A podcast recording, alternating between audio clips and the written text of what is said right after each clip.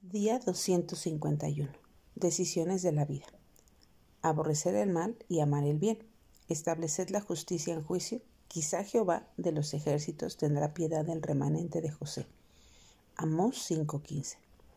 Cada día que Dios nos dé el aliento de vida, tomamos muchas decisiones diarias que reflejan nuestro valor y significado de ella. Muchos dueños de negocios, gerentes, ejecutivos de grandes empresas, políticos y otros más quieren aparentar que ayudan a las personas, pero no les importa pisotear al más débil para llegar a lograr sus objetivos. Conozco la historia de una persona que le, ofrecieron la, la posición alta y bien pagada en una fábrica de cervezas. Años después también le invitaron a trabajar en una fábrica de tabaco y él rechazó ambas ofertas, aunque eran con muy buena paga. Así que el amigo que lo había estado recomendando le preguntó por qué lo rechazaba.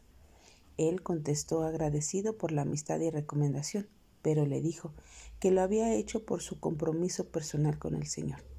Él no podía participar en un negocio que destruye la vida de otras personas y familias solo por obtener riquezas de este mundo. La palabra de Dios nos muestra cómo la humanidad vivía tomando decisiones equivocadas el versículo 10 nos muestra que odiaba a los jueces honestos y despreciaba a los que decían la verdad. Pero el Señor nos llamará a tomar las decisiones correctas. Así que busquemos al Señor, buscar lo bueno y no lo malo, para que vivamos, ya que el Dios de los ejércitos siempre estará con nosotros. Que nuestra oración hoy sea, Dios Todopoderoso, ayúdame a rechazar el mal y a escoger siempre el bien como expresión de tu amor en mi vida.